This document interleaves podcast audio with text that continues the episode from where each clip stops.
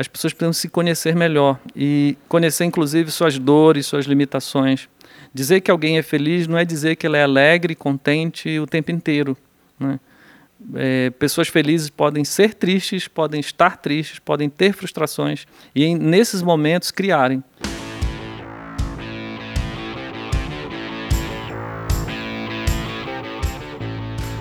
Olá, bem-vindos ao podcast do Projeto Draft em parceria com a 3M. A gente está gravando aqui do Pixel Show, um grande evento de criatividade em São Paulo. Eu sou Giovana Riato, editora de conteúdo do Draft, e recebo Vander Pereira, que, entre muitas coisas, é um professor de felicidade, né, Vander? Da UNB, Universidade de Brasília. Bem-vindo. Pô, eu que agradeço, é um prazer estar aqui com vocês. Vamos começar essa conversa que promete ser muito agradável. Sim. E na mesa com a gente também está o Luiz Serafim, que é head de marketing da 3M. Bem-vindo, Serafim. Olá, pessoal. Giovana e Vander, obrigado pela conversa que a gente vai ter agora. Então tá, muito bem. Vander, começando assim, direto ao ponto, é, você falou aqui no Pixel Show sobre a relação entre felicidade e inovação. Então, começa contando pra gente o que, que tem uma coisa a ver com a outra. Bom, tem tudo a ver, né? Parece um chavão, mas não é. Quando você visita a literatura de inovação, você vê muito é, aquele clichê de que você sob pressão ou quando você está no ócio, né, que são os dois opostos, ou quando você está na fartura ou quando você está na escassez, você é criativo. E aí hoje eu mostrei na palestra, ela foi agora há pouco, que na verdade tanto faz você estar tá na escassez ou no ócio, o que importa é se você é feliz ou não, se você está feliz ou não. Só que a literatura de inovação ela quase nunca cita e são muito poucos estudos citando é, essa variável da felicidade como sendo fundamental para a inovação, né? Você pode falar de inovação positiva ou inovação negativa. E quando você está feliz, você tende a passar felicidade nos seus produtos, processos, naquilo que você cria para frente. E se você está infeliz, a sua inovação também fica infeliz, né? Então ela passa, ela acaba levando essa mensagem para o mundo naquilo que você criou.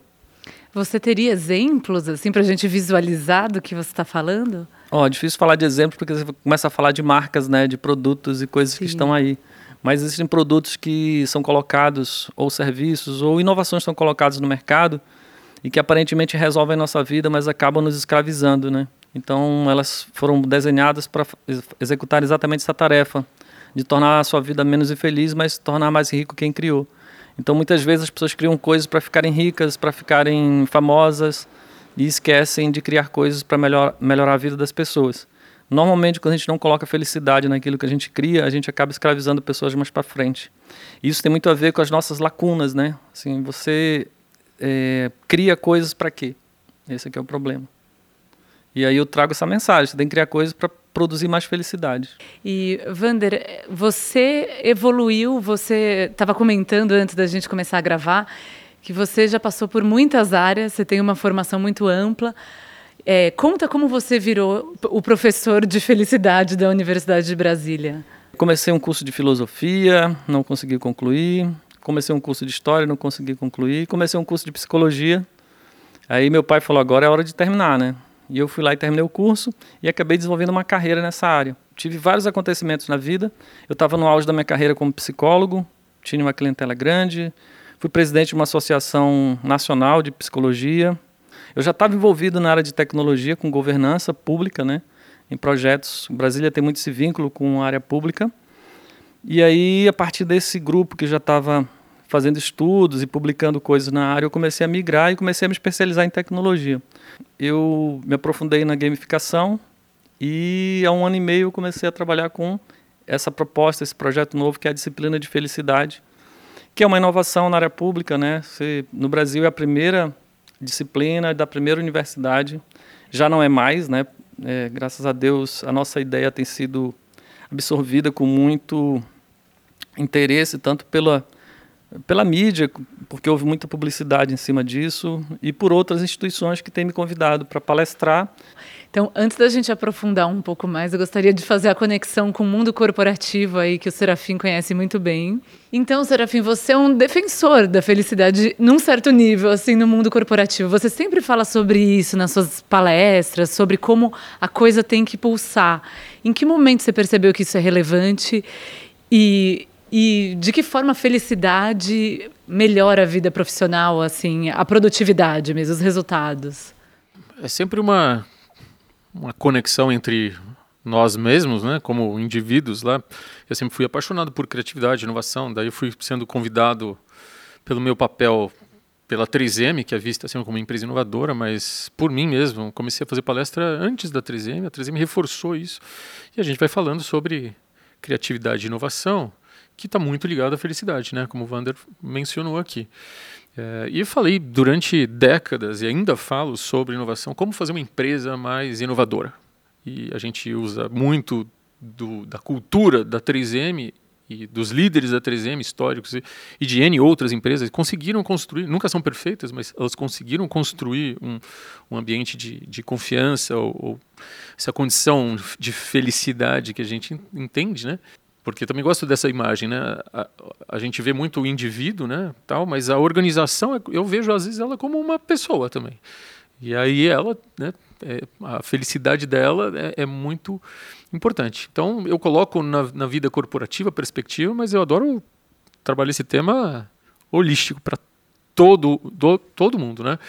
E, e, uma das coisas que a gente percebe sempre, né, do ponto de vista da criatividade, do empreendedorismo, é você encontrar aquela conexão com aquilo que te tem muito sentido. Então, quando você se conecta, se você encontra sentido naquela coisa, é ali que se entra no estado lá que a psicologia chama de flow, né? Putz, aí seu radar, putz, seu cérebro vai mergulhar, aí é que você vai ter curiosidade de estudar mais aquele assunto. Se aquilo te te toca, aí você, você não precisa de força, não precisa de metodologias, de salas coloridas, aquilo te toca, meu, você vai atrás.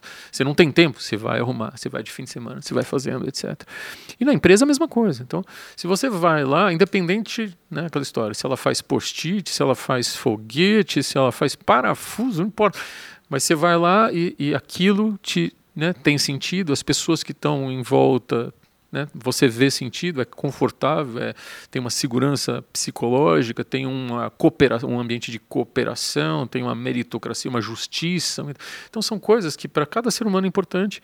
E quando a gente vai numa empresa, mundo corporativo, e a gente consegue, através dos líderes, é, desenhar esse tipo de, de ambiente que, que a gente encontre sentido, apoio, confiança psicológica, meritocracia, estímulo para a transformação, bom, isso tem um impacto nos resultados, né?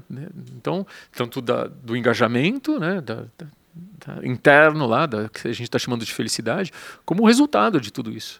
Acho que historicamente a gente ouve muito falar, tem muitas histórias, principalmente quando a gente olha para a arte, essa questão até de romantizar o sofrimento, de como ele gera é, coisas brilhantes, né? A gente vê grandes artistas, pintores, escritores que passaram por isso. É, você acha, Vander, que a felicidade potencializa a inovação, ou tanto a felicidade quanto a tristeza são catalisadores desse processo? Por que olhar para a felicidade? É quase o lugar comum é, quando você fala com pessoas criativas ou envolvidas com a criatividade, que a, a criatividade ela pode surgir em dois momentos, né? Um momento da pressão e tem pessoas que trabalham muito bem assim, você cobra e bota um prazo e a pessoa vai lá e faz alguma coisa. Ou o momento do ócio, quando ela tem tempo, né? De esvaziar a cabeça e aquelas, aqueles insights surgem. Né? É, mas eu estou mais preocupado não só com a solução criativa, mas com, com o impacto dela, com o resultado que ela gera nas pessoas. E aí a gente tem que desvincular um pouco é, dessa necessidade de fazer dinheiro com aquilo que eu estou criando. Para mim e para minhas pesquisas, parece óbvio que o principal motor da inovação é a felicidade. Né? É felicidade por quê? Porque não importa se você está pressionado, se você tem tempo, se você está na fartura ou na escassez, o importa é isso, é esse interesse em fazer algo diferente, né? E eu também não gosto da palavra propósito, porque de uns tempos para cá parece que todo mundo tem que fazer alguma deixar uma marca grande no mundo, né? E não é esse o objetivo. Eu vejo adolescentes e jovens que trabalham comigo que sofrem muito porque acham que o que ele está fazendo não é grande, né? Ou não é grande o suficiente para justificar uma vida. E se sentem vazios por isso. Isso é uma grande bobagem, isso é uma cultura que se criou com o avanço da tecnologia, né? É, Steve Jobs fala muito isso, que tem que deixar a marca no mundo, Esses, o próprio Bill essas Gates. lideranças é, popstar, né? assim, né? Exatamente. E uh, os meninos lá acham que uma solução para, por exemplo, no meu campus lá, a gente está criando um aplicativo para carona solidária, né? Que é transporte compartilhado. Isso é grande, isso é muito grande, sabe? Isso está ajudando muita gente, isso vai ajudar muita gente. E se o cara está fazendo isso porque ele tem essa, isso faz sentido para ele, né? Ele está nesse estado de flow que o Serafim cita. Essa é a inovação positiva. Não é essa a inovação que eu persigo. Essa inovação ela só é possível com felicidade. Né? Se eu estiver triste inovar, eu, é possível inovar. Nós aprendemos eh, na tristeza, na alegria, né? parece coisa de casamento, mas a gente, a gente é uma máquina de aprender, nós seres humanos. Né? A gente aprende no estresse, a gente aprende é, sob condições muito desfavoráveis, né? E existem até teóricos que dizem quanto mais restrito, mais criativo. Na verdade, assim, o que você, nós somos capazes de criar, inovar, no caso, é, sob várias condições. Mas a inovação que causa é, o impacto, a inovação que transforma, é aquela que, que o inovador, ou a equipe inovadora, ou a empresa inovadora tem um sentimento positivo naquela inovação. Nossa, muito legal. Serafim, o que, que você acha dessa questão? Eu concordo aqui com o Vander e, e, na verdade, porque assim, a gente pode criar de N formas, mas como organizações, se você vai montar a sua startup amanhã, você vai trabalhar na 3M, sei lá onde quer que seja, a gente tem que fazer da forma mais sustentável do mundo. E essa maneira sustentável é via felicidade. É, é cooperação, é transparência, é boa comunicação, é justiça, é respeito, é inclusão. Então você tem uns gênios lá. Eu, eu detesto trabalhar com gente, não contrato o cara quando eu sei que o cara não é um ser humano bacana. Para mim é um valor, é um valor que meu da minha empresa. Então, cara, o cara é super influenciador, mas é um péssimo. Cara, eu não quero fazer, né? Eu, a gente tem que preservar é o nosso papel de cada um. A gente trabalhar numa sociedade que tem esses valores. Agora, pô, tô meio fora da namorada. Pô, talvez com uma visão otimista, cara, vou tentar compor uma música bacana ali, por, porque é uma situação que aconteceu, ou tenho restrições de recursos. Pô, tá dentro daquela situação, vamos de forma otimista encontrar e aproveitar aquela situação para se virar.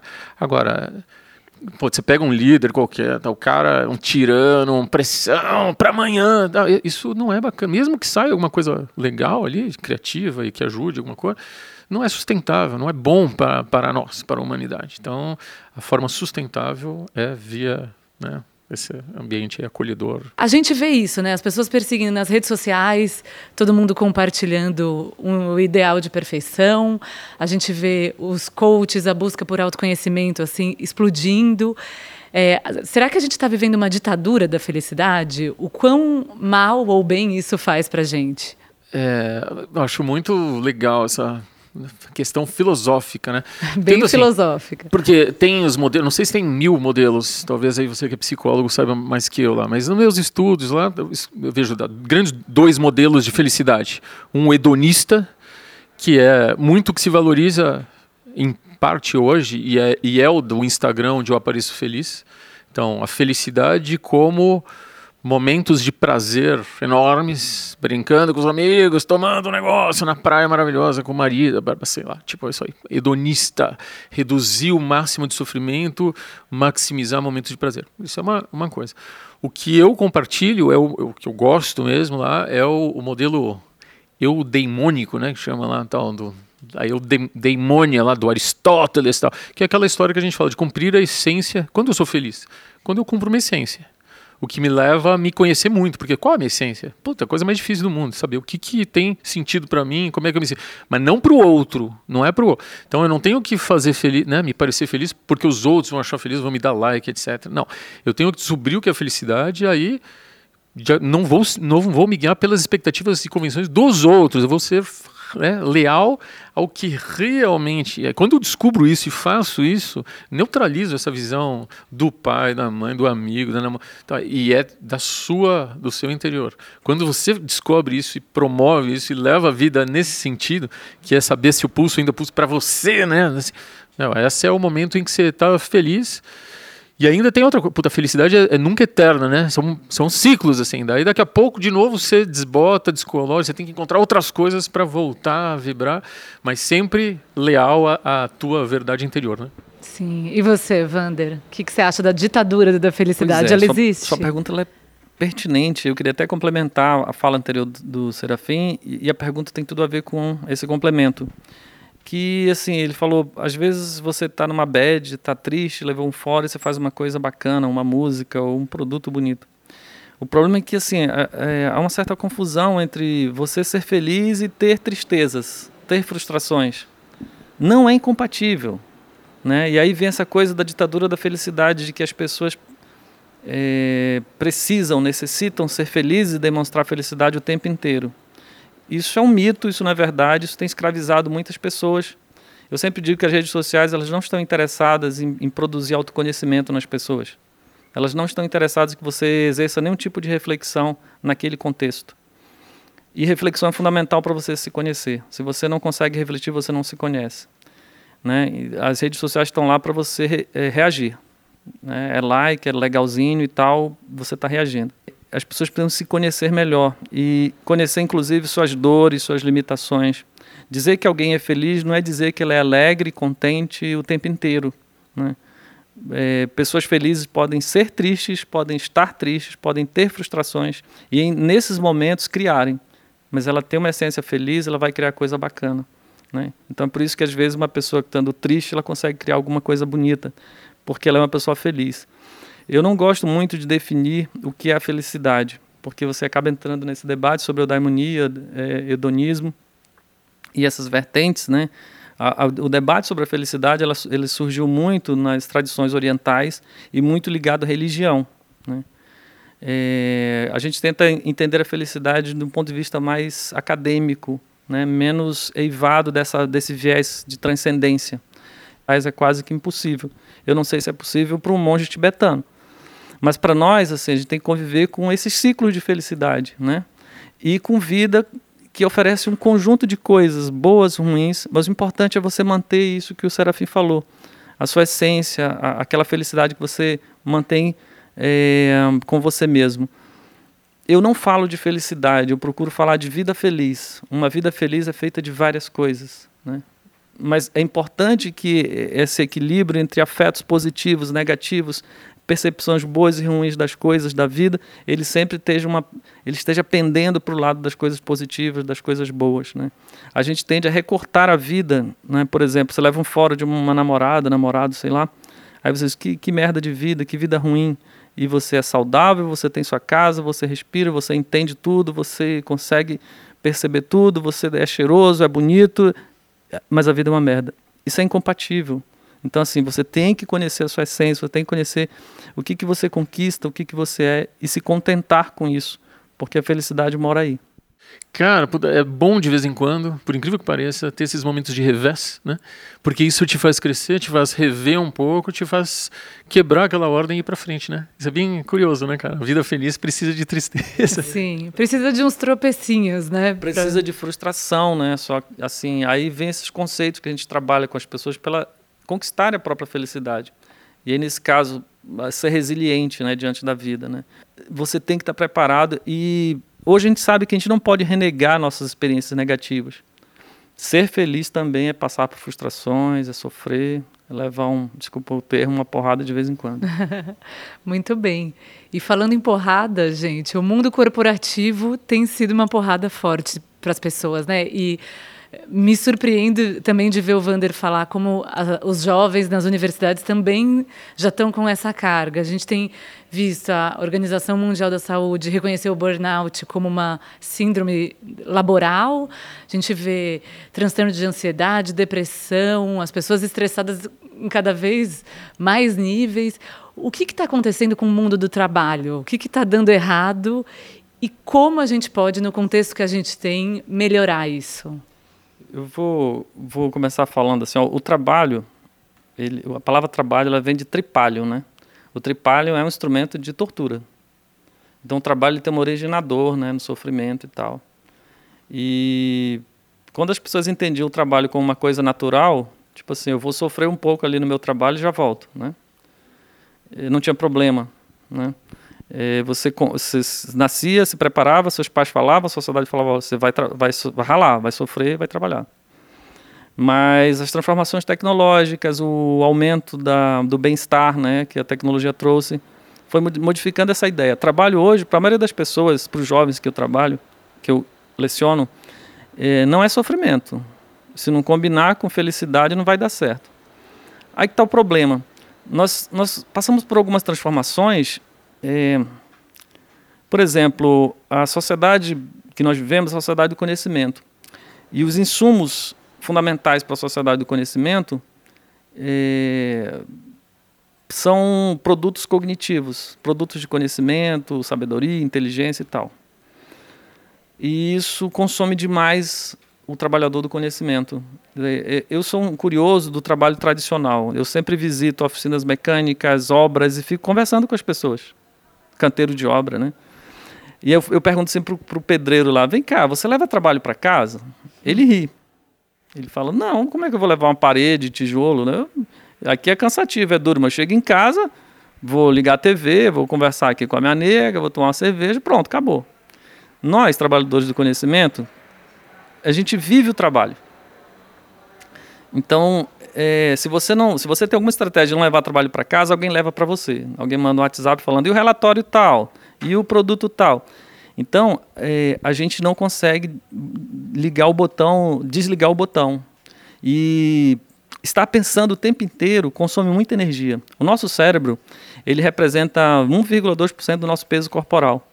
Porém, ele consome 25% dos açúcares, 30% dos carboidratos e assim por diante. Ele é uma máquina de consumir energia.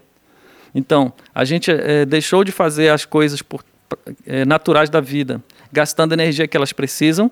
A gente gasta mais energia do que o suficiente. Então, se você vai dirigir seu carro, você gasta energia. Mas você dirige seu carro pensando, então você gasta o dobro da energia. E assim por diante. Então, esse, esse, esse consumo excessivo de energia que a gente tem com relação ao trabalho nos leva a um desgaste brutal, tremendo, o que nos esvazia. Né? É, além disso, a, o trabalho, por mais é, esforços que as pessoas façam, ele sempre vai ter essa conotação da dor, do sofrimento, da dificuldade, do desafio. Né? E muitas pessoas não estão preparadas emocionalmente para vivenciarem isso isso resulta num número muito alto de adoecimento, de raiva do trabalho, de, enfim, negação do próprio trabalho. Sim. Serafim, como você percebe esse tema? Então, a, a humanidade construindo os modelos, né? E vez por outra, sempre com um monte de modos de falha, e felizmente está na nossa mão como agentes sociais a transformar e corrigir as distorções, isso ao longo da nossa história, né? Então, é claro que o modelo turbocapitalista, né? O Arnaldo Jabor falava isso há 20 anos atrás, turbocapitalismo, que é, é complicado, curtíssimo prazo, aquela pressão do capital, do investidor para ter no trimestre, aí você tem foco na ultraprodutividade, e aí se perdem, vai se deteriorar os valores humanos, né? Aqueles valores que fazem um equilíbrio, seja do indivíduo ou seja da organização, como se ela fosse um indivíduo, ela vai ser desequilibrada. É, as que melhor tratam isso, e nunca é perfeito, mas são organizações que têm, tendem né, a fazer um certo equilíbrio. Porque não dá para fazer um mar de rosa também achar que não tem pressão. Vai ter, vai por N forças, né? É, e que o modelo, sei lá até quanto tempo, a gente vai ter lá o, né, o capitalismo consciente, etc. É importante, mas muitas vezes as empresas ainda precisam vender mais mais esponjas, mais telefones, mais automóveis. É, tudo está meio desenhado, a sociedade está desenhada desse jeito. Preciso crescer, vender mais para que roda a economia e sempre, o que é uma coisa meio na equação né, filosófica incompatível. Em algum momento vai dar errado. Mas se nós, como líderes, né, a gente consegue dentro das nossas vidas e das, das nossas organizações, né, sociedade, das empresas, então, a minha empresa, ela, obviamente, a 3M, ela tem um monte de oportunidade de melhoria, como todas, um monte. Né? Mas a gente sempre tentou fazer o equilíbrio que vale pelo exemplo. Então, Eu me lembro quando eu fazia estágio aqui em São Paulo, é, eu não podia sair antes das 8 da noite, mesmo que eu não tivesse nada para fazer, das 5 e meia às 8, mas eu tinha, porque era uma coisa que ninguém saía, era para ficar inutilmente, perdi o tempo, etc. Né? Então, eu via na minha empresa muita gente, vai, trabalha, pressão, mas tinha uma hora lá que o cara ia, porque ele ia encontrar com uma é, família ou correr lá na, na praça. Né? O respeito humano, né, de ponderar, de saber filtrar pressões, de pra levar para sua equipe, assim, isso é muito importante. Você tem que desenvolver essa coisa para que as pessoas saibam da importância, ou às vezes do senso de urgência, que faz parte da, da organização. Né? Não vamos pintar de cor de rosa que não, não vai existir isso aí. Mas, de qualquer forma, né, sempre tentando fazer um equilíbrio, um ambiente psicológico, sem assédio, com respeito, com a compreensão social né, do, do, do trabalho, do objetivo do, do teu trabalho. A gente tenta fazer assim, sem, sem perfeição, e a gente quer que todo mundo seja um agente aí de, de melhorar a sociedade nesse sentido. Né? Muito bem. Então, para encerrar, gente, nossa conversa que tem daria ainda para a gente seguir aqui por mais um bom tempo, mas para a gente ir caminhando para o fim, eu gostaria que vocês compartilhassem um pouco é, do que, que é receita de felicidade para vocês, né? O que, que é ferramenta que impacta a vida de vocês nesse sentido e, eventualmente, pode inspirar quem está nos ouvindo. Então, é, eu, em particular, não posso falar de receitas, né? Porque eu prego que a felicidade que vem do autoconhecimento. Então, acaba sendo um assunto muito subjetivo. Cada pessoa tem que descobrir o que, que faz sentido para ela. É, nesse sentido, apostar no autoconhecimento seria uma boa, uma boa coisa, né? Mas, obviamente, que a gente acaba entendendo como as pessoas felizes funcionam, o que é que elas fazem, né? E tem algumas características que são é, comuns entre as pessoas, né? é, o exercício, da gratidão, né, a crença em algo maior, são, são dicas que a gente poderia estar passando. Mas eu queria deixar uma coisa que aí tem a ver com o mundo corporativo, que é assim, ó, é, a gente vive, nós seres humanos somos máquinas de estressar, né? A gente aguenta estresse muito forte, a gente aguenta estresse mesmo. E o estresse tem aquele ciclo da desorganização cognitiva, emocional, aí tem um pico muito alto e depois ele entra em relaxamento. O ciclo do estresse é esse. Qual é o nosso problema? A gente estressa e quando vai entrar em relaxamento a gente estressa novamente. Isso a gente não aguenta, que é o estresse contínuo. Então, uma coisa saudável no trabalho é você identificar quais são as fontes de estresse e, e, tentar fazer com que elas aconteçam, porque elas são inevitáveis, como o Serafim acabou de colocar, mas que ela dê tempo para o relaxamento. Né? Então, se você não entrar nesse ciclo de estressar, estressar, estressar sempre, é, conseguir relaxar, as coisas melhoram muito na sua vida. Né? O estresse é inevitável, mas nós somos máquina de estressar. O que, que é ruim? O estresse contínuo. Mas tem uma outra dica, que é que as pessoas elas se estressam por elas mesmas, elas levam o estresse dentro da cabeça. Então você discute com um colega de trabalho, você fica estressado e você fica xingando ele por uma semana, dizendo que vai pegá-lo na primeira oportunidade. Ou seja, você teve estresse, que foi a discussão, e o, a semana inteira estressado, falando para você mesmo. Ok? Muito bem. Serafim, a receita, acho que não tem como fugir dela. A resposta é sempre autoconhecimento. Como, dia, como desde o oráculo de Delfos lá, né? Conhece-te a ti mesmo, cara. Daí cada um vai é um, é um processo muito difícil e eterno, né? Você está sempre tendo que se conhecer, etc. Mas quando você descobre isso e vai aprendendo como você reage às suas frustrações, como é que você aprende, quais são as suas forças, né? As tais forças de caráter, as suas virtudes, entender de perdão, de gratidão, de resiliência. Você vai se conhecendo, você vai conseguindo ter uma posição muito mais consciente, ativa do teu do caminho da felicidade, né? Para dizer uma coisa menos. Essa é, essa é difícil, hein? Menos Mas é bom. vaga, é sim. você vai lá, cara, por exemplo, criatividade tem muito a ver com conexões, né? Então, saber que, cara, rede. Hoje a gente está no espírito do tempo de rede, abertura. Então, ser, ser humano é social, cara, usa esse treco. Você tem que fazer parceria, conhecer gente, conhecer conexão com empresa, com faculdade, com colega da esquina. Assim, isso é importante. Rede e repertório, né? Quanto mais, quanto mais estímulo e elemento você tiver para poder combinar aí dentro da tua cabeça, movido por um tesão, aí a chance de você impactar o mundo de uma forma positiva e não precisa colocar uma coisa no mundo como Steve Jobs, cara, não importa, você vai colocar uma coisa para você ali no teu bairro, na tua casa, cara, todo dia você vai ter alguma coisa feliz para fazer. Muito bem, gente. Super obrigada pela participação. E uh, te agradeço muito, Wander, Pô, eu pelo agradeço tempo. pela oportunidade, né? E, e, por ter conhecido vocês, Serafim aqui também foi Muito bom. Obrigado. Conexão, ó, mais uma conexão, Isso. hein, Serafim? Obrigada para você também. Eu agradeço demais o Vander ter participado, me inspirou, já me deixou mais feliz hoje aqui e tal. Obrigado pelo papo.